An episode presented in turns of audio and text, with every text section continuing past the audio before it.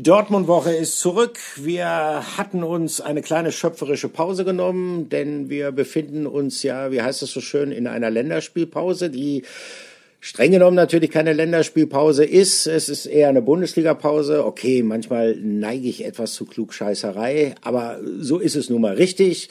Und äh, weil die sich jetzt so langsam aber sicher und Gott sei Dank dem Ende zuneigt. Am kommenden Sonntag geht's weiter in der Fußball-Bundesliga mit einem richtigen Highlight, mit einem Leckerbissen. Der BVB empfängt Bayer Leverkusen nicht nur aufgrund der Tabellensituation ein Highlight, sondern aufgrund äh, des tollen Offensivfußballs, zu dem beide Mannschaften fähig sind, haben wir gesagt, jetzt wird's aber höchste Zeit, dass wir uns mal wieder zu Wort melden. Wir, äh, das bin ich, meine Wenigkeit, Olli Müller und äh, Patrick. Äh, du freust dich auch auf das Leverkusen-Spiel, ne?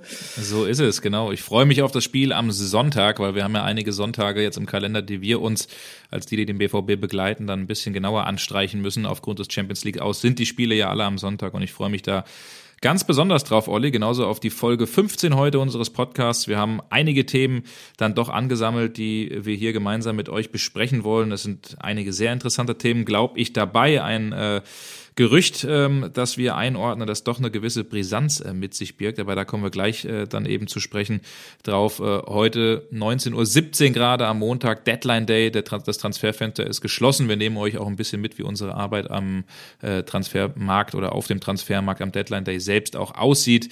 Ähm, ja, und wir kommen rein, würde ich sagen, Olli, mit einer ähm, etwas jüngeren Nachricht. Der BVB, du wirst mich als, hast selbst gesagt, Klugscheißer wahrscheinlich korrigieren, der möchte klagen. ist das richtig? Äh, ja, so ganz richtig ist es nicht. Man kann es so verkaufen, aber ich nenne mal den offiziellen Terminus technicus. Der BVB strengt beim Oberverwaltungsgericht Münster einen Antrag auf Erlass einer Anordnung im Nomenkontrollverfahren an alle ah, Klarheiten beseitigt damit. Jetzt bin ich schlauer. Ja? Nicht. Also ich musste mich, ja, ich musste mich da auch erstmal schlau machen. Das ist, wie gesagt, äh, die juristische Formulierung. Ähm, übersetzt heißt das so viel. Der BVB versucht, das Oberverwaltungsgericht Münster dazu zu bewegen, die aktuellen und derzeit gültigen Beschränkungen für Zuschauer zu überprüfen, denn Borussia Dortmund hält die für rechtswidrig.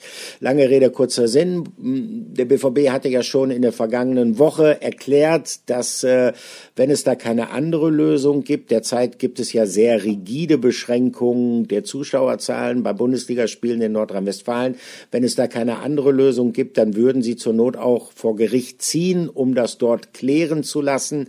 Der BVB ist der Meinung, dass das rechtswidrig ist, diese krassen Zuschauerbeschränkungen, die es in Nordrhein-Westfalen gibt, weil sie gegen den Grundsatz der Verhältnismäßigkeit und das Gleichbehandlungsgesetz verstoßen. Letzteres deshalb, weil derzeit in Nordrhein-Westfalen in den Innenbereichen trotz äh, einer vergleichsweise ja höheren Ansteckungsgefahr als bei Freiluftveranstaltungen äh, es durchaus Veranstaltungen gibt, wo die jeweilige Halle oder der jeweilige Kinosaal, wie auch immer, prozentual relativ hoch ausgelastet werden darf, während beispielsweise der Signal Iduna Park, Fassungsvermögen 81.365 Zuschauer, gegenwärtig nur mit 0,92 Prozent, also so gut wie gar nichts der Kapazität ausgelastet werden darf.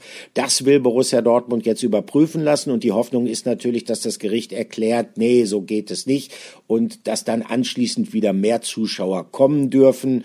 Hans-Joachim Watzke hat sich dazu geäußert, ähm, am heutigen Montag auch. Er hat gesagt, dieser Schritt ist bedauerlich. Sie hätten gehofft, dass sie es sozusagen in Gesprächen mit der Landesregierung lösen können, aber letztendlich müssten sie auch die legitimen Aufgaben und Pflichten von Borussia Dortmund wahrnehmen, also dafür zu kämpfen, dass mehr Zuschauer reinkommen dürfen. Kurzer Hintergrund dazu nur noch, bevor dieses trockene Thema dann zu sehr ausufert. Ähm, es hat Ministerpräsidentenwechsel gegeben in Nordrhein-Westfalen. Armin Laschet war ein Freund des Fußballs, war eigentlich immer hilfsbereit, wenn die Profifußballvereine und auch die Amateurvereine irgendein Anliegen in dieser Corona-Zeit hatten. Henrik Wüst fährt da eine etwas härtere Linie. Wollen wir mal gucken, wie das äh, Gericht in Münster, das Oberverwaltungsgericht, die Sache entscheidet. Ich persönlich ähm, kann es nicht verstehen, bei aller gebotenen Vorsicht bezüglich Corona, dass derzeit nur so wenig Fans in die Stadien kommen dürfen. Ich weiß nicht, wie geht's dir damit?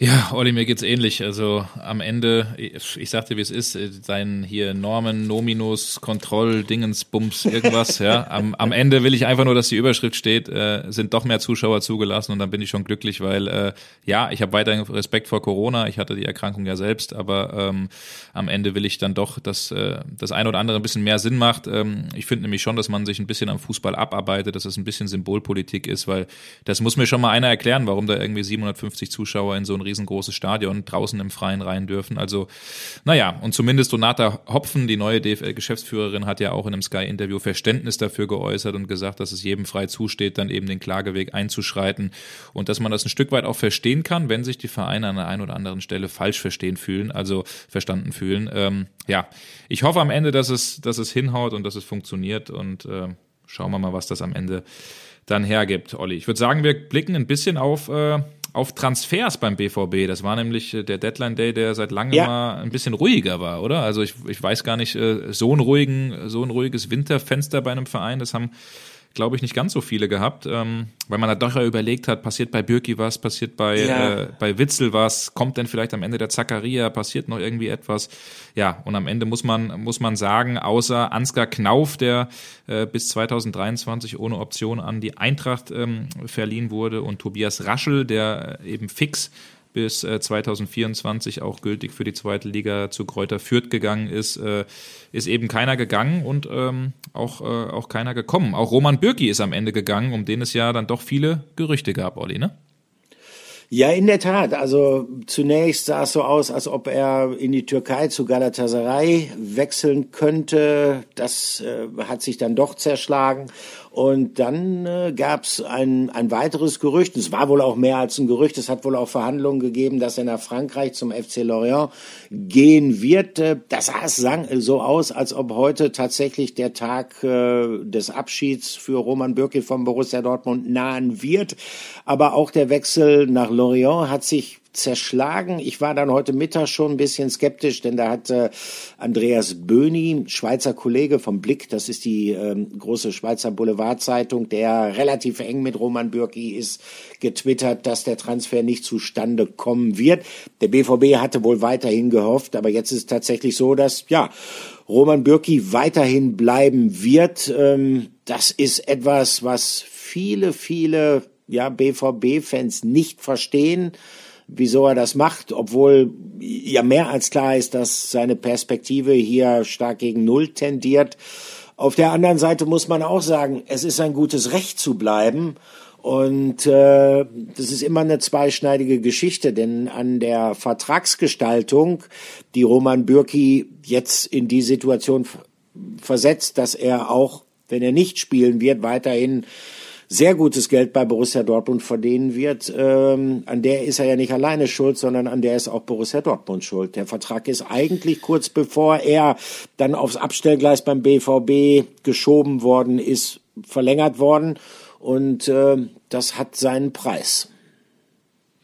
Genau, das ist absolut richtig. Deswegen, ähm, Roman Bürki wird ja hier und da auch, ja, muss man ja fast schon sagen, äh, im, im Netz und, und, und von BVB-Fans dann angefeindet als irgendwie jemand, der nur auf sein Geld achtet und irgendwie gar keine Ambitionen mehr hat. Er ist 31 Jahre alt, eigentlich wirklich im besten äh, Fußballeralter, aber ein Stück weit kann ich ihn auch verstehen. Also 4,8 Millionen Grundgehalt, da kommen ja noch ein bisschen Boni dazu. Das, das ist schon stattlich, die bekommt er woanders nicht zwingend. Und man muss dann am Ende auch sagen, welche Laien machen oder welche Geschäfte hätten Sinn gemacht. Und es war halt wirklich so, Galatasaray Istanbul ähm, war äh, interessiert an Roman Bürki äh, für Fernando Muslera, der äh, eben verletzt war äh, oder verletzt ist zurzeit noch mit Knieproblemen, hat eine Überdehnung im Kreuzband. Und da muss man sich dann am Ende die Frage stellen, weil man wusste zu diesem Zeitpunkt auch nicht so genau, was ist es jetzt, ein Kreuzbandriss, ist es eine Überdehnung? Und dann hat man sich eben auch genauer mit Istanbul unterhalten und dann gemerkt, okay, der Muslera könnte in fünf, sechs Wochen dann doch wieder da sein und um dann eben vier, fünf Spiele zu machen und dann wieder auf der Bank zu sitzen, weil es ist ziemlich, es ist vor allen Dingen Muslera, der Kapitän, die Legende seit 2011 im Verein, macht ja. das eben wenig Sinn. So, und beim FC Lorient war es so, dass eben am Montag um 9 Uhr morgens der erste Kontakt dann gab und äh, der BVB mit Lorient eigentlich alles ausverhandelt hat, soweit die Anfrage kam. Michael Zorc hat sich dann mit äh, Roman Bürki genauer hingesetzt, sich unterhalten und äh, ja, am Ende hat man dann festgestellt oder die Bürgi-Seite festgestellt, Abstiegskampf Lorient, finanziell kommt das auch nicht so komplett hin am Ende ähm, und es ist dann am Ende einfach zu kurzfristig gewesen. Wenn die Anfrage vielleicht am Sonntag äh, eingetrudelt wäre, hätte das eine Möglichkeit gewesen sein können. Aber so ähm, hat er es eben nicht gemacht. Und ein Stück weit muss ich sagen, kann ich Roman Bürki verstehen. Du hast angerissen, er hat den Vertrag dann, dann bekommen. Kurze Zeit später wurde er abgesägt äh, beim BVB. Also ein Stück weit kann ich ihn auch verstehen, dass er zumindest sagt, äh, wenn nicht das richtige Angebot passt, ähm, nehme ich das Geld hier mit und bereite mich, bereite mich vor, trainiere weiter und gucke dann im Sommer, was eben äh, äh möglich ist. Aber ja, das, das, das ist, glaube ich, so der Stand, um euch vielleicht noch mal ein bisschen reinzunehmen in diesen, in diesen Deadline-Day. Der ist für uns Reporter ja auch immer recht, recht undurchsichtig, werden unglaublich viele Telefonate geführt. Ähm, ich selbst, bei mir ist es ja so, dass ich nicht nur ähm, über Borussia Mönchen, Mönchengladbach sage ich gerade schon, über Borussia Dortmund berichte, sondern auch unter anderem über Borussia Mönchengladbach, über Leverkusen, über, über, über Köln, Schalke. Also die Vereine eben im Westen, wie du es natürlich auch machst, Olli, und da, da ist es eben dann doch, dann doch viel und eben auch nicht immer ganz so einfach, da äh, den Durchblick eben äh, zu wahren. Bei Bürki war das beispielsweise auch so. Ich weiß noch, dass ich ähm, die Meldung auf Twitter eben rausgehauen hatte, dass er nicht zu Galatasaray Istanbul wechselt und äh, da dann eben äh, angefeindet wurde, als am, am Abend von Burak Elmas, dem Präsidenten von Galatasaray, dann Bestätigung kam, ja, es ist eigentlich alles ausgehandelt, es ist alles fix. Also es kann dann doch alles immer recht, recht schnell gehen. Dann gibt es gewisse Zwischenhändler und Zwischenvermittler, die sich einschalten und äh, die sich als Agenten ausgeben, von denen dann am Ende die Agenten der Spieler selbst gar nichts wissen oder der Spieler. Also das ist manchmal für uns auch nicht ganz so einfach, da die Übersicht äh, zu wahren und den Überblick zu wahren. Aber wir versuchen dann natürlich, so gut es geht, an dieser ganzen Geschichte dran zu sein. Ja, und Dennis Zakaria, das war ja auch ein Spieler, über den wir hier im Podcast schon um einige Male gesprochen haben, Olli, den wir wahrscheinlich auch gerne beim BVB gesehen hätten, weil es am Ende gepasst hätte. Und da haben wir auch sehr früh gesagt, ist es klar, dass für den BVB im Sommer höchstens ein Thema wird, nicht im Winter. Und ja, Juventus Turin hat zugeschlagen, 5 Millionen Euro und drei an Boni bezahlt. Und demnach ist Dennis Zakaria jetzt noch am Ende des Deadline Days nach Turin gewechselt. Also das konnte sich der BVB dann leider abschminken. Also ist ein sehr, sehr ja. ruhiger Transfer-Deadline-Day gewesen, ne? Und dann können wir, weil du gerade Zakaria und Juventus erwähnt hast, können wir auch die Brücke schlagen äh, zu einem Transfer, den Michael Zorg, Sebastian Kehl möglicherweise gerne gemacht hätten in diesem mittlerweile geschlossenen Wintertransferfenster, nämlich auf der Abgabenseite. Axel Witzel, dessen Perspektiven unter Marco Rose jetzt auch nicht die besten sind. Da hat es lange geheißen und es war auch so, dass Juventus Turin da durchaus ein Interesse gehabt hat, aber Witzel bleibt, das steht auch fest. Und gleichzeitig dadurch, dass äh, Zakaria jetzt verpflichtet worden ist, steigert das nicht unbedingt die Chancen, äh, dass die zukünftige Perspektive von Axel Witzel bei Juve zu sehen sein wird. Doch, wie gesagt, andererseits muss man auch sagen, wie es im Sommer dann aussehen wird. Das steht dann immer noch wieder auf dem anderen Blatt. Äh, unterm Strich kann man sagen, ähm, ja, das ist richtig, Olli. Wobei, wobei, da muss ich einhaken, das ist richtig. Aber ja. der, äh, der Thomas Meunier, der hat ja, meine ich, in, äh, in belgischen Medien, wenn mich nicht alles täuscht, sogar sehr, sehr offen darüber gesprochen, auch über den Abgang bevorstehenden Ausführungen von, von Axel Witzel, von seinem Teamkollegen aus der belgischen Nationalmannschaft und hat gesagt, der Axel hätte das wohl irgendwie auch schon mitgeteilt bekommen und er wird sehr professionell damit umgehen und ist jetzt auch nicht todtraurig. Also ähm, das muss wohl schon eigentlich mehr oder weniger feststehen, dass, äh, dass Axel Witzel äh, im, im Sommer geht. Und äh, wenn du mich fragst, glaube ich, dass er am Ende sagen wird, ey, ich gehe zurück nach Belgien, Standard Lüttich zu meinem Heimatverein, spiele da vielleicht nochmal für zwei Jahre Fußball und beende dann die Karriere. Ähm, also das ja, ist, glaube ich, so ein bisschen der Plan, der ihm im Kopf so, so vorschwebt. Da hat Meunier aber auch äh, gesagt, dass er sich das nicht unbedingt sofort vorstellen kann, sondern dass er schon glaubt, dass Axel Witzel jemand ist, der tatsächlich auch noch möglicherweise für einen ambitionierteren Club spielen wird. Aber wie gesagt, wer weiß. Äh, es scheint festzustehen, dass er im Sommer den BVB verlassen wird und dann äh, schauen wir mal, wohin es ihn ziehen wird, dann hat er ja tatsächlich auch alle Möglichkeiten. Aber ich weiß nicht, wie dir es geht. Also ich habe schon wesentlich hektischere Deadline-Days erlebt. Ich habe auch meine Erfahrung mit Galatasaray Istanbul gemacht. Da dachte man, ja, okay, jetzt klappt es mit dem Großkreuztransfer und äh, dann stellte sich hinterher heraus, dass äh, der Deadline-Day dann etwas zu hektisch war für Galatasaray, um dann alle Papiere rechtzeitig fristgerecht äh, an den verschiedenen Stellen, die man dann kontaktieren muss, bei so so einem Wechsel dann auch einzureichen. Das war sicherlich eine etwas tragikomische Geschichte deshalb. Aber wir gerade schon bei dem Thema Wechsel sind, es ist ja eigentlich viel spannender, was passiert bei Borussia Dortmund langfristig, was könnte sich da tun. Und ähm, da ist, ja, man kann fast sagen, in den letzten Stunden ein richtig heißes Gerücht aufgekommen äh, bezüglich eines äh, deutschen Nationalspielers, bezüglich eines Spielers, der ja eigentlich schon äh, Top of the Pops war, wenn man seine Noch-Station, seinen Noch-Arbeitgeber da einmal äh, nennen will. Ein Mann von Bayern München Erzähl ein uns Mann, was zu diesem heißen Gerücht. Ja, ein Mann mit Topformat äh, und das ist Niklas Süle, immerhin 37-facher deutscher Nationalspieler, der seinen Vertrag äh, sich dazu entschieden hat, der im Sommer ausläuft beim FC Bayern nicht zu verlängern, trotz eines Angebots. Ähm, das war, so wie wir es gehört haben, ein mündliches Angebot der Bayern an Niklas Süle, das äh, nicht so wertschätzend war. Das hört man ja immer wieder raus. Wertschätzend heißt ja eigentlich, was äh, ja unter anderem auch das Gehalt angeht, nicht so wertschätzend, dass er es am Ende machen wird. Er wird sich eine neue Herausforderung suchen und Schon vor einigen äh, Tagen hat uns äh, bei Sport 1 das Gerücht äh, eben erreicht aus dem äh, direkten Umfeld, aus dem Frankfurter Raum, auch von Niklas Süde. Der kommt ja gebürtig aus Frankfurt, hat mit seinem äh, Bruder in der Nähe von Frankfurt in Waldorf auch äh, zuletzt eine Bar aufgemacht. Das ist ja auch so ein kleiner Traum von ihm gewesen, dass sich der BVB durchaus in diese Causa eingeschaltet hat. Und da haben wir uns mal ein bisschen mehr dann umgehört und, und recherchiert und ähm, haben doch festgestellt, dass an dieser ganzen Geschichte etwas dran ist. Also der BVB mischt mischt da wirklich mit im Poker um Niklas Süle. Warum? Jetzt kann man erstmal so denken, ja, Niklas Süle spielt bei den Bayern, gewinnt da Titel um Titel, ähm, Champions League und so weiter und so fort. Der ist ambitioniert. Das ist er natürlich auch. Warum dann der BVB? Aber je mehr man drüber nachdenkt, umso mehr kann das natürlich Sinn machen.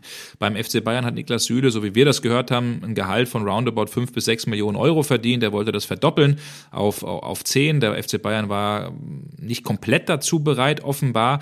Und das ist zumindest eine Lösung, die für den BVB denkbar ist. Der BVB muss sich, finde ich zumindest, Olli, natürlich auch um so einen Spieler kümmern deutscher Nationalspieler, ähm, hat, denke ich, auch das, das Format, dem BVB natürlich zu helfen. Und er wäre jetzt kein riesengroßes Risiko, weil außer ein Handgeld ist eben keine Ablöse, die am Ende fließen würde in dieser ganzen Geschichte dabei. Was recht interessant ist, Marcel Reif, unser äh, langjähriger Sport 1-Experte, der ja auch bei Bild Live jetzt unterwegs ist, der hat da auch das kommt zusätzlich dazu, jetzt bei Bild Live gesagt, dass er auch von diesem Gerücht ähm, gehört hat und dass er sich das sehr, sehr gut vorstellen kann. Also ähm, klingt für mich sehr interessant. Ich glaube für dich auch, oder?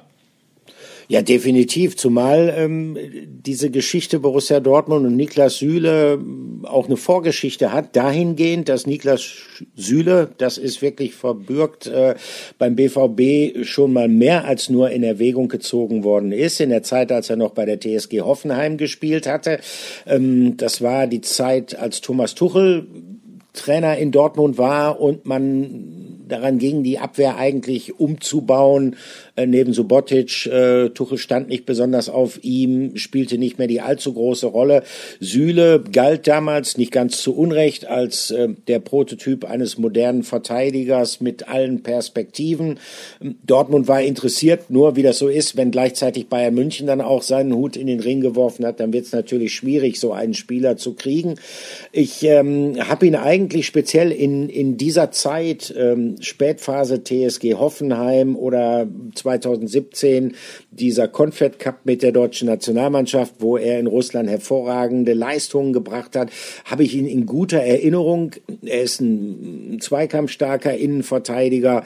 Er ist jemand, ähm, den durchaus auch eine gewisse Flexibilität auszeichnet, kann ja auch äh, auf einer Rechtsverteidigerposition zum Einsatz kommen.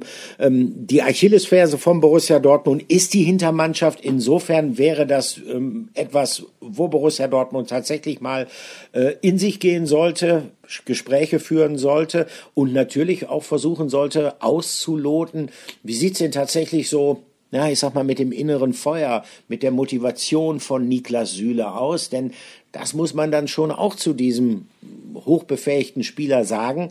Ähm, es hat ja durch diese Äußerungen von Karl-Heinz Rummenigge, die man jetzt auch ein bisschen hässlich finden kann, er hat ja gesagt, das sei ein ganz brauchbarer Spieler, aber es sei halt kein Spieler, der sich so wirklich durchgesetzt hätte beim FC Bayern München. Ähm, das weckte so leise Zweifel an der Einstellung von Süle. Ich kann mich auch erinnern, er hat im Oktober 2019 einen Kreuzbandriss gehabt und äh, danach gab es dann ja so ein öffentliches Gerede darüber, dass er ein paar Kilos zu viel mit sich herumführte. Also ähm, Niklas Süle ist äh, jemand, der eigentlich alles mitbringt, um Top-Innenverteidiger zu sein. Nur man müsste tatsächlich ausloten, wie sieht's mit dem inneren Feuer aus? Brennt er? Würde das mit Borussia Dortmund insofern auch Sinn machen? Und ähm, da muss ich jetzt sagen, bin ich jetzt nicht unbedingt so nah dran, dass ich ihn mehrfach die Woche im Training gesehen habe beim FC Bayern. Aber wir kennen natürlich jemanden, der sehr nah dran ist an Niklas Süle. Und äh, ja, Patrick, manchmal ist es gut, wenn man sich dann auch mal äh, über den Dortmunder Tellerrand hinaus ein paar fundierte Meinungen aus dem Süden der Republik einholt. Niklas Hülle zum BVB wäre natürlich eine Riesenüberraschung, die ich mir persönlich aber gut vorstellen kann. Einerseits, weil ja mehrere Quellen schon sagen, okay, da ist was dran und wir reden hier von guten Quellen. Ähm, auf der anderen Seite spricht natürlich auch ein bisschen was dafür. Er kommt erstmal aus der Nähe von Frankfurt. Der Weg von Frankfurt nach Dortmund ist jetzt nicht so weit wie der Weg von Frankfurt nach München. Er hat dort immer noch viele Freunde, er hat dort immer noch Familie. Und sowas darf man natürlich erstmal nicht unterschätzen. Ähm, anderer wichtiger Punkt ist, sein Verhältnis zum FC Bayern. Das ist alles andere als gut. Äh, er hat sich nicht nur aus finanziellen Gründen gegen eine Vertragsverlängerung entschieden, sondern weil ihm eben auch diese persönliche Wertschätzung in den letzten Jahren gefehlt hat. Äh, es gab einige Bosse, die ihn öffentlich kritisiert haben, beispielsweise Karl-Heinz Rummenigge, der jetzt erneut gegen ihn nachgetreten hat, gesagt hat, ja, der Süle, der hat sich bei uns gar nicht richtig durchgesetzt. Das ist schon so ein Punkt, wo ich sage, okay, vielleicht will der Spieler jetzt auch einfach, ja, den Bayern eins auswischen. Das kann ich mir bei Niklas Süle sehr gut vorstellen. Auf der anderen Seite gibt es natürlich auch Dinge, die dagegen sprechen. Er selbst hat immer wieder gesagt, nach Bayern, er würde gerne eine neue Liga, neue Sprache lernen, neue Kultur kennenlernen, neue Reize setzen. Dementsprechend ist das Thema England natürlich äh, präsent. Dann hört man natürlich auch noch, dass der FC Barcelona seinen Hut in den Ring geworfen hat, um ihn vielleicht so als ja, Nachfolger von Gerard Piquet aufzubauen ähm, ihm da wirklich eine wichtige Rolle zuzugestehen. Und in Barcelona lässt sich jetzt ja auch nicht allzu schlecht leben. Also da gibt es viele interessante Optionen. Der BVB ist definitiv eine davon. Ja, alles offen bei Niklas Süle. Das war nämlich eben die Einschätzung unseres Kollegen in München, Kerry Hau, der für uns am Ball ist beim FC Bayern und Niklas Süle nicht nur in der Nationalmannschaft, sondern auch eben beim FC Bayern schon sehr lange verfolgt. Also ähm, wir hören da schon raus. Ähm, wie gesagt, das sind unsere Informationen. Der BVB ist sehr interessiert an Niklas Süle, beschäftigt sich mit ihm, wird auch Gespräche oder es werden auch Gespräche geführt, aber es ist eben noch offen, wohin es geht, weil die Tendenz, es soll eine zeitnahe Entscheidung gefällt gestellt werden. Das hören wir aus dem, aus dem Süle-Umfeld, aber die Tendenz vielleicht dann doch eher in Richtung Ausland geht. Aber es ist auf jeden Fall ein Thema, weil eben beim BVB auch das ein oder andere Fragezeichen eben in der Abwehr ist. Mats Hummels hat er noch einen Vertrag bis 2023, ist jetzt auf dem Weg der Besserung, aber immer mal auch wieder verletzungsanfällig. Ähm, unklare Zukunft bei äh, Manuel Akanji, der hat, so hören wir immer wieder, ein sehr gutes, lukratives Angebot vom BVB vorlegen zur Vertragsverlängerung, das immer noch nicht angenommen, der zögert da weiterhin. Und äh, denn Axel Zagadou, für den äh, gilt das Gleiche, also da eben auch unklar, wie es bei ihm weitergeht, also schaut der BVB natürlich, äh, wie man sich in der Abwehr dann auch verstärken kann. Marin Pongracic, der wird ja ähm, ziemlich sicher ähm, am Ende wieder zurückgehen, die Laie wird wahrscheinlich beendet im Sommer ähm, äh, mit äh, dem VfL Wolfsburg und eben nicht weiter fortgeführt, also da gibt's dann schon das ein oder andere Fragezeichen, Fragezeichen. Genauso, das will ich auch noch mal kurz anreißen, bei Nico Schlotterbeck.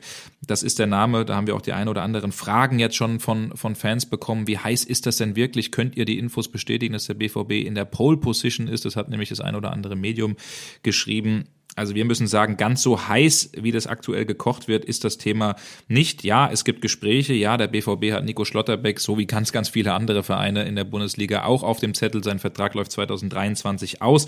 Er ist ein Linksfuß, wiederum was ganz anderes als äh, Niklas Süle. Ähm, und als deutscher Nationalspieler kostet er natürlich auch eine Stange Geld. Wir hören jetzt so mit 20 Millionen Euro, das müsste man schon hinlegen, ähm, damit der SC Freiburg ja ein bisschen locker gemacht wird. Also das so höre ich auch immer wieder ein bisschen raus, Olli, das könnte nämlich eine Hürde sein, weil 20 Millionen in Corona-Zeiten auch für den BVB, der, wir erinnern uns ja immer noch dran ist, Karim Adeyemi zu holen, ähm, ja, das natürlich auch eine Stange Geld ist.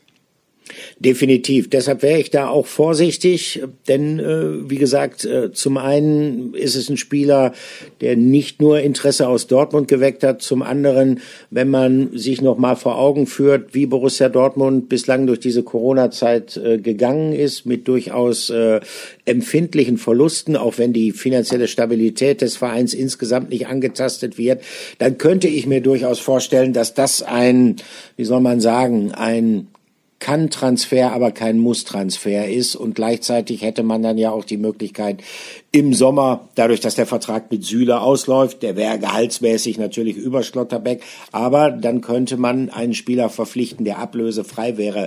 Aber jetzt sind wir wirklich schon sehr, sehr stark in einem äh, relativ hochspekulativen Bereich. Passt ja irgendwie auch zum Deadline Day und äh, Spekulationen gehören natürlich auch dazu.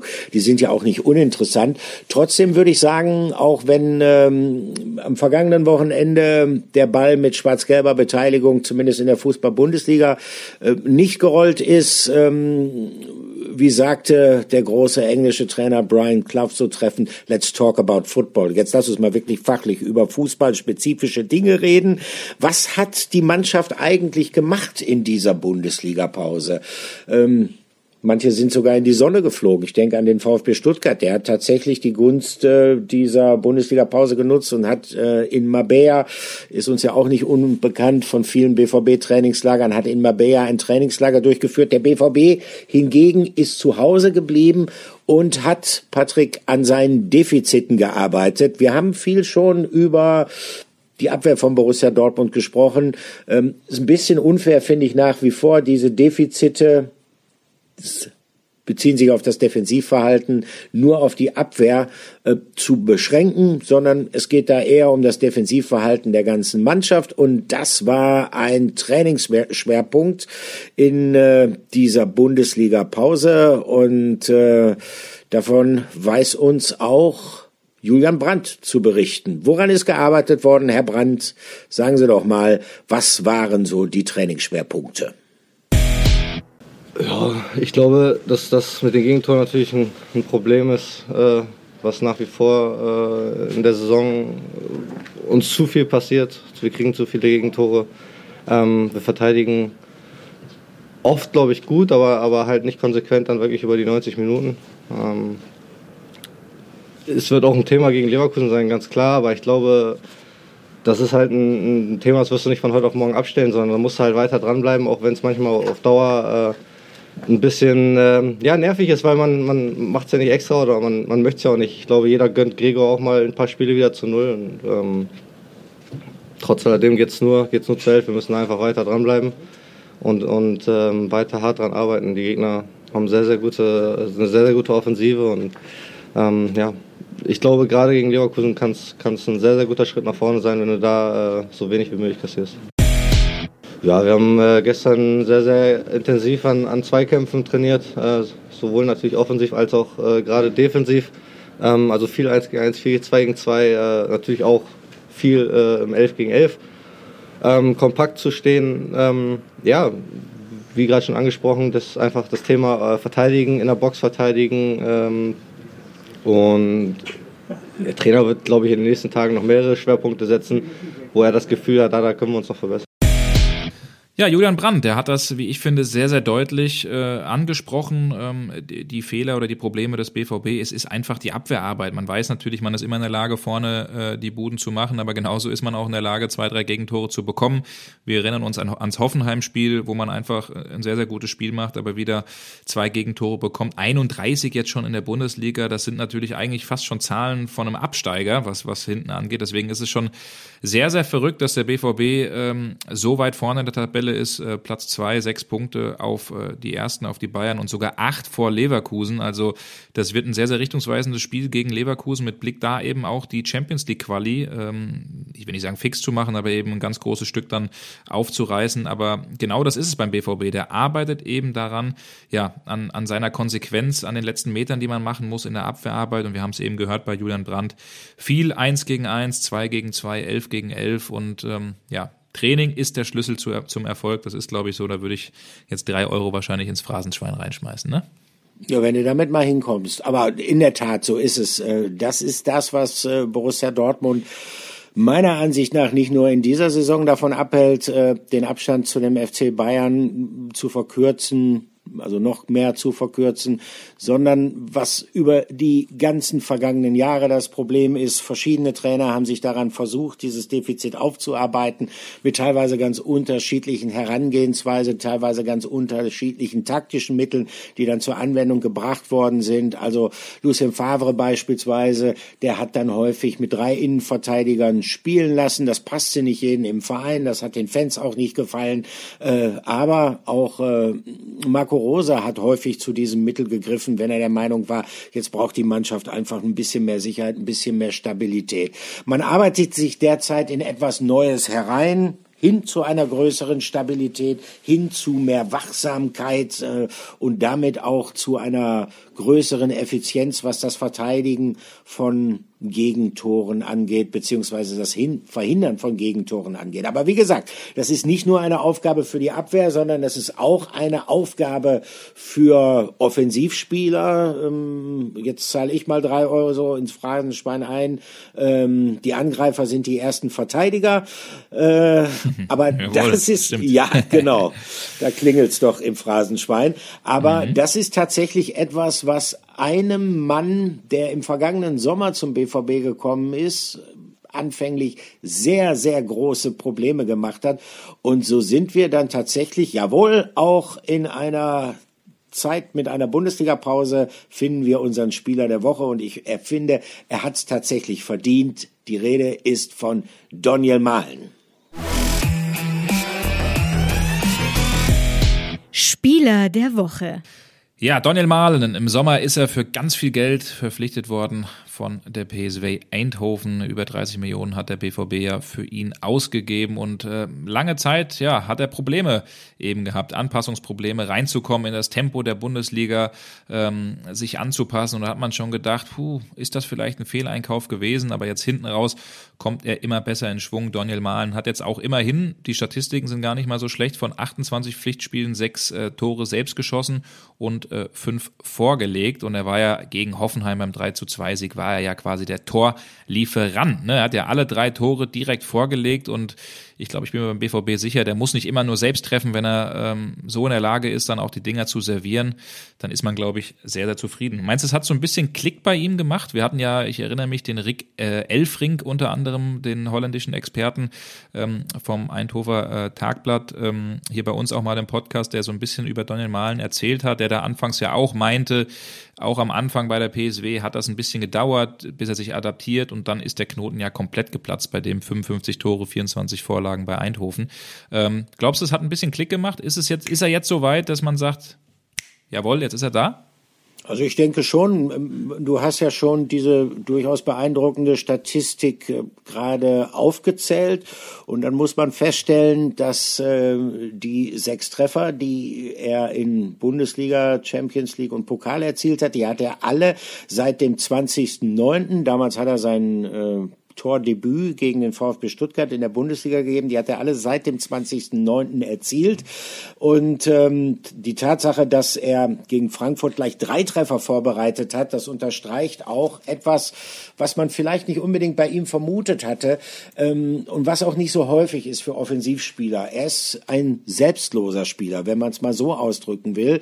Ich habe irgendwo gelesen, ich meine auch bei einem niederländischen Kollegen, ähm, dass es jemand ist, dem es, und das ist tatsächlich selten für Stürmer, dem es fast noch mehr Freude bereitet, Tore vorzubereiten, als selber welche zu schießen. Soweit würde ich jetzt vielleicht nicht gehen. Dafür kenne ich ihn auch immer noch nicht gut genug. Aber wenn man seine Entwicklung sieht, dann muss man sagen, er ist angekommen in Dortmund nicht nur aufgrund der statistischen Daten, die wir jetzt gerade erörtert haben, sondern aufgrund seiner Spielweise insgesamt. Denn ähm, denken wir doch mal zurück, der wirkte wie ein Fremdkörper zu Saisonbeginn in dieser Mannschaft. Der kam überhaupt nicht klar mit den Anforderungen in der Bundesliga, mit dem Pressing, mit dem Gegenpressing. Äh, der war noch so ein bisschen in dem alten äh, Trott der Ehrendivisi, also nach dem Motto, okay, wenn der Angriff zu Ende gespielt worden ist, dann hast du als Stürmer erstmal eine schöpferische Pause und das kannst du dir in der Bundesliga natürlich nicht erlauben. Äh, Marco Rose hat diese Defizite relativ klar angesprochen, ihm vor Augen geführt und er hat an sich gearbeitet. Ich hatte mit Sebastian Kehl mal in den vergangenen Tagen über Daniel Mahlen gesprochen. Er hat gesagt, der ist eigentlich von Woche zu Woche besser geworden, weil er sehr ernsthaft an seinen Defiziten gearbeitet hat. Das heißt, ähm, der war auch nicht in der Schmollecke, wenn er vom Trainer mal kritisiert hat, sondern er hat sich damit auseinandergesetzt, äh, sowohl mental als auch physisch auf dem Platz, hat hart trainiert und ist mittlerweile auch in einer wesentlich besseren und robusteren körperlichen Verfassung, so dass er diese hohen Anforderungen im Bereich Pressing gegen Pressing jetzt auch erfüllen kann. Also ich bin da relativ guter Dinge, dass äh, die Fans von Borussia Dortmund in dieser Saison noch sehr, sehr viel Freude an Daniel Mahlen haben werden. Das glaube ich auch, Olli. Und ich würde sagen, wir kommen vom einen Stürmer zum nächsten Stürmer, zu einem, der ein bisschen jünger ist, Yusufa Mokoko. Da gab es ja in den letzten Tagen auch ähm, die ein oder andere Schlagzeile, ähm, die aufgeploppt ist. Ähm, bei ihm ist es ja auch so, der Vertrag läuft 2023 aus und es ist eben die Frage, wie geht es mit äh, Mucki, wie wir alle sagen, eben weiter, so das junge Talent. Es ist so, dass äh, sein Berater sich jetzt jüngst geäußert hat, Patrick Williams von der Agentur Wassermann, der hat gesagt, es ist kein Selbstgänger, dass Yusufa beim BVB verlängert und er hat schon ähm, klar angesprochen, dass man eben mit den aktuellen Einsatzzeiten recht unzufrieden ist. Jetzt habe ich mich so habe ich mir so ein bisschen die Frage gestellt, ist das eigentlich äh, ist das berechtigt? Also ist es okay, dass äh, Yusufa Mukoko der, das weiß ich auch, schon relativ unzufrieden aktuell ist, weil es eben für ihn nicht, äh, nicht so wirklich vorangeht. Er hat sich auch, hat das Gespräch mit Marco Rose auch mal gesucht, er hat sich auch mehr Einsatzzeiten erhofft, vor allen Dingen auch in, äh, in so Momenten, du führst 4-1 gegen Freiburg, das Spiel ist eigentlich entschieden, jetzt könnte ich doch eigentlich mal reinkommen oder auf St. Pauli an seiner ehemaligen Wirkungsstätte liegt man äh, mit 1-2 hinten und er kommt eben zwei Minuten vor Schluss. Also da erhofft man sich dann schon, man will gar nicht Stamm spielen, das, das, das nicht, aber dass man zumindest auf höchstem Niveau so die letzten 20, 25 Minuten oder auch mal eine Halbzeit zum Einsatz kommt. Und da habe ich mir die Frage gestellt, ist das eigentlich ähm, berechtigt? Ich weiß nicht, wie du das siehst, Olli. Man muss ja nämlich auch sagen, Yusufa war sehr lange verletzt und hat vielleicht auch ein psychisches Eben. Ding, dass er sich ein bisschen viel Druck selbst macht, auch immer seine Blessuren gehabt, ne, von denen er sich nicht wirklich erholen konnte. Also das allererste ist mal das Alter. Und niemand, niemand, äh, ausgenommen vielleicht einige Romantiker oder Träumer, äh, konnte davon ausgehen, dass der in der Bundesliga genauso durchstartet, wie er quasi im sagen wir mal, im, im Flug diese ganzen Jahrgänge in der Jugend äh, genommen hat, dass es genauso leicht wird. Es ist eine gehörige Umstellung äh, vom Jugendfußball auf den Erwachsenenfußball. Ähm, Männerfußball kann man ja vielleicht immer noch äh, benutzen. Diesen Begriff ist ja einer der Lieblingsbegriffe von Michael Zorg. Äh, mittlerweile bin ich mir da auch nicht mehr so sicher, aber nennen wir es mal Männerfußball. Es geht zur Sache.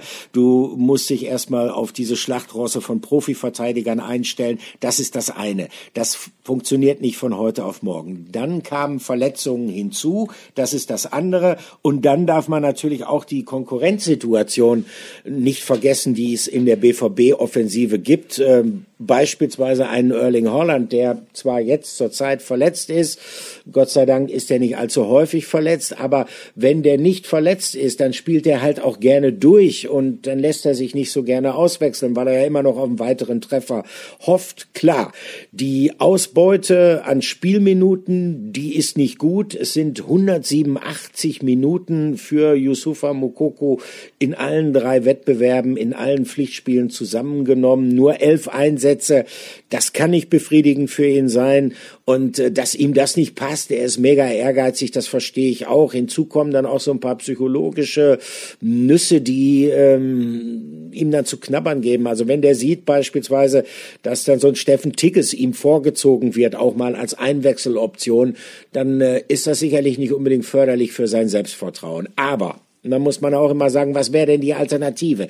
Die Alternative wäre, er würde ausgeliehen, denn an Verkauf würde ja keiner vom BVB ernsthaft denken. Und dann frage ich mich tatsächlich auch, ähm, würde ihn das tatsächlich weiterbringen oder ist er, wenn er denn mal verletzungsfrei bliebe, nicht auch eine wertvolle Offensivoption schon in dieser Saison für Borussia Dortmund Und äh, die Wahrscheinlichkeit, dass er in der Rückrunde, die ja noch nicht allzu alt ist, auf äh, mehr Einsatzzeiten kommt als in den bisher absolvierten Spielen, die würde ich immer noch als relativ hoch einschätzen. Deshalb bitte den Ball flach halten, dass Berater gelegentlich mal was sagen, dass die auch versuchen, so ein bisschen Druck aufzubauen. Okay, das ist auch nichts Neues, das gehört auch dazu, aber ich frage mich trotzdem, ob äh, dem Jungen wirklich geholfen ist durch die Aussagen von, von Patrick Williams, von seinem Berater. Genau, also der BVB, ist glaube ich alles jetzt zu dem Thema gesagt, hat natürlich, äh, hat natürlich unbedingt vor mit äh, oder plant an sich fest mit Yusufa Mokoko, weil man weiterhin von ihm überzeugt ist. Man hat ja bewusst auch in der, in der Phase Erling Haaland, Fragezeichen, soll man einen, einen routinierten Spieler irgendwie holen, bewusst jetzt niemanden dem Yusufa Mokoko vor die Nase gesetzt, weil man eben von ihm überzeugt ist. Also ein bisschen Geduld, ähm, ich weiß, dass immer nicht ganz so einfach tut, äh, da wahrscheinlich gut und äh, Yusufa hat es ja auch sehr gut gemacht am, am Wochenende, hat äh, beim 2-2 gegen Osnabrück in der dritten Liga bei der zweiten Mannschaft äh, sein Tor gemacht und ja, und durch Marco so Rose saß auf der Tribüne dabei. Siehst du, hat das, er hat das gesehen. Ja, er hat es gesehen, er wird sich markiert und aufgeschrieben haben und wird vielleicht dann sogar in Leverkusen sagen, wenn es äh, 3-1 steht in der, in der 75. Ich bringe den jetzt mal, oder?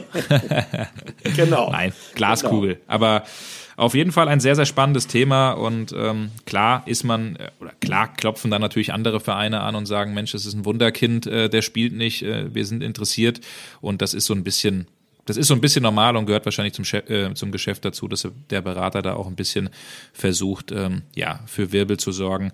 Aber ich würde das Ganze jetzt nicht zu hoch hängen und ich bin mir sicher, dass Yusufa Mokuku, wenn er am Ball bleibt für den BVB, noch wichtig sein wird. So. Da bin ich mir sogar noch sicherer. Ja. Jetzt übergebe ich dir das Wort, dem Mann, der die besten Überleitungen hinbekommt.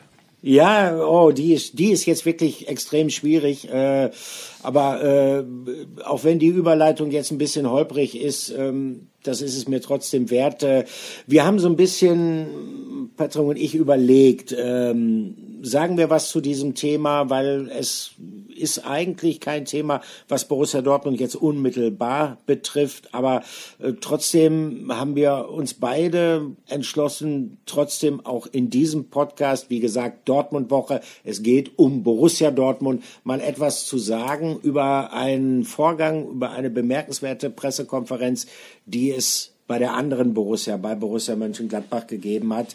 Ähm, jeder weiß, worüber wir reden. Äh, der bewegende Auftritt von Max Eberl am vergangenen Freitag, wo er unter Tränen erklärt hat, äh, dass er nicht mehr kann, dass er nicht mehr will und dass er aus diesem Fußball einfach nur raus will, weil er gesundheitlich einfach gelitten hat in seiner ja sehr verantwortungsvollen und nicht leichten Position als Sportdirektor bei Borussia Mönchengladbach. Äh, mich hat das sehr bewegt, mit welcher Offenheit Max Eberl dort über seine persönlichen Probleme gesprochen hat. Und mir hat das auch zu denken gegeben, weil also ich berichte jetzt viele Jahre über die Fußball-Bundesliga und ähm, ich diesen Fußballzirkus ja eigentlich mehr als lieb gewonnen habe.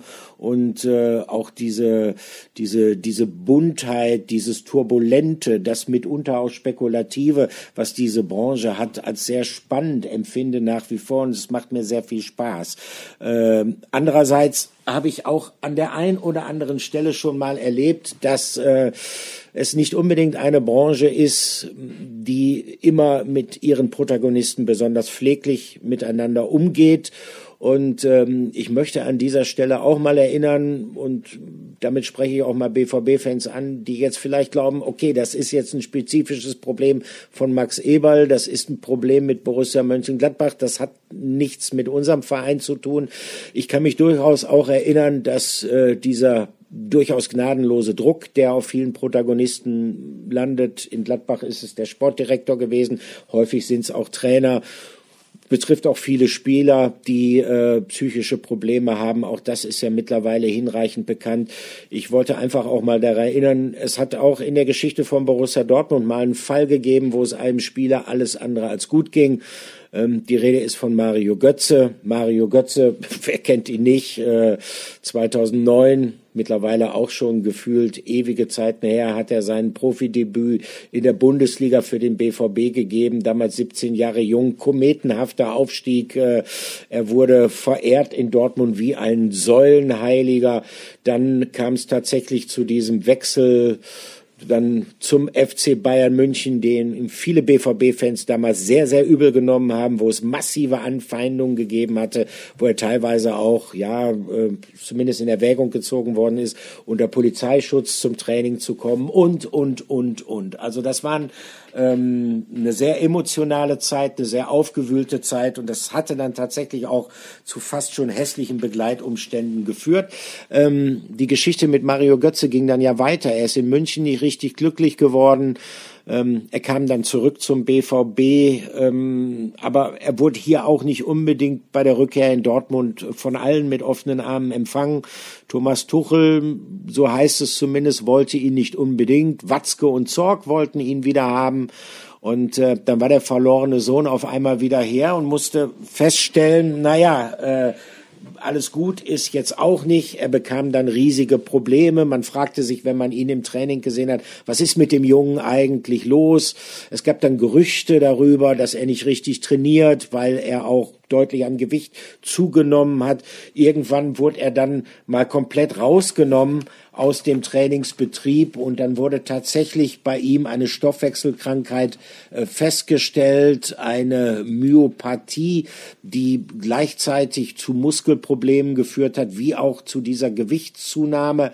Ähm, und es war, ich habe in diesen Tagen dann auch später, habe ja an dem, ähm, als Protagonist wurde ich einvernommen für diesen Dokumentarfilm von Aljoscha Pause, Being Mario Götze, wo Mario relativ offen auch über diese schwierige Zeit ähm, dann gesprochen hat. Und ähm, da konnte man tatsächlich ermessen, wie viel Druck auf ihm gelastet hat und wie schlecht er damals mit sich umgehen könnte. Ich wollte an dieser Stelle einfach nur, äh, weil der Eindruck, äh, den ich da gewonnen habe von dieser Pressekonferenz, die Max Eberl da gegeben hat, weil äh, dieser Eindruck mich wirklich sehr bewegt hat, wollte ich nochmal an die Geschichte mit Mario Götze hier in Dortmund erinnern und auch daran erinnern, ähm, dass wir alle, das gilt für die Journalisten, das gilt für die Vereinsverantwortlichen, ähm, das gilt aber auch ähm, ja für die Branche insgesamt, dass wir alle äh, uns gelegentlich daran erinnern sollten, wie gehen wir eigentlich miteinander um und dass hinter jedem Fußballer ein Mensch steckt. Und äh, das ist mir damals in Bezug auf Mario Götze sehr deutlich geworden. Es wurde mir dann auch nochmal deutlich, ähm, wie lähmend dieser Druck sein kann, als ich Mario Götze dann wieder getroffen habe, seitdem er bei der PSW Eindhoven spielt. Denn da ist er so ein bisschen raus aus dieser Tretmühle des deutschen Profifußballs. Da wird er nicht immer mit, mit seinem WM-Finaltor von 2014 in Verbindung gebracht. Äh, da lauern nicht täglich Journalisten am Rand des Trainingsplatzes und wollen was von ihm wissen. Er hat vielleicht nicht mehr die ganz große Fußballbühne da in Eindhoven, aber er hat zu sich selbst gefunden und äh, wenn man mal sein Spiel vergleicht mit dem Spiel, was er hier teilweise in der zweiten Zeit beim BVB gezeigt hat, dann muss man sagen, ja, wenn jemand durchatmen kann, wenn jemand zu sich findet, wenn er seine innere Ruhe wiederfindet, bisschen weniger Stress verspürt, dann ähm, kann das dazu führen, dass ein Mensch aufblüht. Und insofern ist die Geschichte von Mario Götze mit dieser Wendung in Eindhoven die viele damals überrascht hat, für mich eine positive Geschichte, gleichzeitig aber auch eine Geschichte, die uns daran erinnert, geht pfleglich miteinander um. Und das meine ich durchaus auch Selbstkritik, denn wir Journalisten sind ja nicht unbedingt auch immer Pfarrerstöchter. Das wollte ich noch Nee, genau, also das ist äh, ganz, ganz wichtig und richtig, was du sagst, weil ich habe mir schon auch die Frage gestellt, mir ging die PK ähm, schon auch sehr nah von, von Max Eberl. Ähm, es ist eine Sache, die mich jetzt nicht komplett überrascht hat, weil wir äh, auch äh, schon länger in der Recherche an diesem Thema auch dran waren und äh, auch, auch persönlich im Vorfeld mal hier und da Kontakt hatten äh, zu, zu Max Eberl, aber aber ähm, dann diese Deutlichkeit, in der er das äh, dann auch wirklich äh, gesagt hat, das fand ich einerseits wirklich sehr, sehr gut, dass äh, das klingt ja immer so blöd, dass jemand Schwäche zeigt, finde ich überhaupt nicht, aber dass in der öffentlichen Wahrnehmung jemand, der wirklich immer stark sein muss und harte Entscheidungen trifft und äh, in so einem Millionen-Business irgendwie immer der starke Mann sein muss, dass der dann auch wirklich mal seinen Gefühlen freien Lauf lässt. Und äh, das kann, glaube ich, ein sehr, sehr wichtiges äh, Zeichen und ein sehr, sehr wichtiger Appell natürlich generell sein. Ähm, Finde das ganz toll, was du eben gesagt hast, dass wir uns da alle immer mal so ein bisschen auch den Spiegel da irgendwie vorhalten müssen und auch wirklich fragen müssen. Und das habe ich mich auch gefragt, inwiefern sind wir Reporter vielleicht auch ein Stück weit schuld ja, an, an, an so Entwicklungen oder Geschichten, weil wir befinden uns nun mal, und das ist der schmale Grad, in einer Leistungsgesellschaft, in der bewertet wird. Es gibt Noten, es gibt am Ende auch beispielsweise Noten, die wir machen, aber auch im Kicker zum Beispiel das Ranking des besten, des schlechtesten Spielers. Es werden Noten gemacht. Ne? Also es ist schon, es ist schon etwas, ähm, wo es, glaube ich, wirklich wichtig ist, äh, da dann auch wirklich das alles vielleicht nicht, nicht zu ernst zu nehmen. Und wir sind da, glaube ich, auch selbst in der ganzen Geschichte dann auch gefragt, ähm, wie wir, was eben wichtig gesagt, wie wir eben mit diesen Menschen am Ende umgehen und äh, genauso, ja, wünsche ich mir das auch manchmal, wenn ich dann irgendwie sehe, Olli, vielleicht ist es manchmal gar nicht so verkehrt, dass du kein Social Media hast, ähm, was man an schönen Nachrichten bekommt, das ist immer cool, aber was man dann doch auch oft an, an Anfeindungen oder Nachrichten bekommt, wenn man mit irgendeinem Thema vielleicht nicht ganz so richtig gelegen hat, ähm, das macht dann einen manchmal auch schon echt nachdenklich und das, äh, ja, das ist natürlich natürlich großer Quatsch. Also ähm, die Frage halt, was, was sind die Folgen aus dieser Geschichte und was können wir vielleicht vom Fall Max Eber lernen? Ich habe mich dann vielleicht auch oder mir die Frage gestellt, ist es dann doch wichtig, gerade in so einer Funktion und vielleicht war das bei Gladbach auch ein bisschen ein strukturelles Problem, dass viel zu viel Verantwortung dann auf die Schultern von Max Eberl am Ende dann äh, wirklich äh, gelastet hat. Also man hat beim einen oder anderen Verein, ich denke an Freddy Bobic bei der Hertha, dann vielleicht auch gelacht, dass es einen Performance Manager gab, dass es hier jemanden gab, dass es mittlerweile äh, ähm, Code, was heißt Co-Trainer, irgendwie auch von den Trainern selbst nochmal persönliche Assistenten zum Beispiel gibt. Also das sind irgendwie Jobs, wo man erstmal vielleicht denkt, dass die hat es früher nicht gebraucht, die braucht es jetzt nicht, aber die Anforderungen sind mittlerweile halt auch, glaube ich, um einiges gestiegen. Ähm, deswegen ist es vielleicht gar nicht mal so verkehrt, dass der Apparat an, an, an Menschen, die in der Bundesliga arbeiten, vielleicht auch ein bisschen größer sind, als, als das vorher der Fall war. Aber das ist nur meine persönliche Meinung. Nein, ähm, das ist eigentlich schon ein richtig gutes Schlusswort. Ich kann das nur zu 100 Prozent unterschreiben. Ähm, manchmal sind Kleinigkeiten, die einem auch dabei helfen, die richtige Balance auch in der Kritik, weil kritisieren ist für uns als Sportreporter natürlich äh, ja eine Pflicht. Ähm, was einem dabei hilft, ist, dass man sich immer wieder vor Augen führt, dass die handelnden Personen, die man kritisiert, Menschen sind. Also du kannst sie für ihre Taten, für ihre Leistungen kritisieren, aber man sollte sich bemühen, sie niemals als Mensch in Frage zu stellen. Vielleicht können wir es damit dann für heute mal etwas anders beenden und äh, und dann aber trotzdem hoffen, dass am kommenden Wochenende, wenn die Bundesliga wieder richtig Fahrt aufnehmen wird, dass wir richtig tollen Fußball zu sehen bekommen zwischen Borussia Dortmund und Bayer Leverkusen in erster Linie. Das hoffe ich auch, Olli, und äh, ein ganzer Podcast jetzt mal wieder ausnahmsweise ohne Erling Haaland. Die Frage, ob er am Sonntag spielt, ja. die wird dann, glaube ich, sehr kurzfristig beantwortet. Es wird, glaube ich, ein Wettlauf gegen die Zeit. Ganz so schlimm ist die Verletzung, aber, aber genau. wir zumindest nicht, dass er ewig oder dass er lange braucht. Vielleicht reicht's am Ende sogar. Ähm, ihr werdet es hoffentlich dann auch äh, zeitnah von uns erfahren. Wir halten euch auf dem Laufenden ich glaube, die größte Schwierigkeit, ich glaube, die größte Schwierigkeit bei ihm könnte sein, äh, ihn, wenn die Physiotherapeuten und die medizinische Abteilung tatsächlich in der Meinung sein sollte, es sei noch nicht gut, nicht. dass er spielt, ja. ihn davon zu überzeugen, dass es ja. tatsächlich gut ist. Ja, das wird, das wird, glaube ich, die größte Hürde. Naja, schauen wir mal, Olli. Wir sehen Vielleicht uns haben sie ein Lasso dabei, genau. Genau, wir werden das auf jeden Fall verfolgen und sind dann wie immer pünktlich dann zum nächsten Podcast wieder zurück. Wünschen euch eine schöne neue Woche. Viel Spaß und bis bald. In diesem Sinne, bis dann.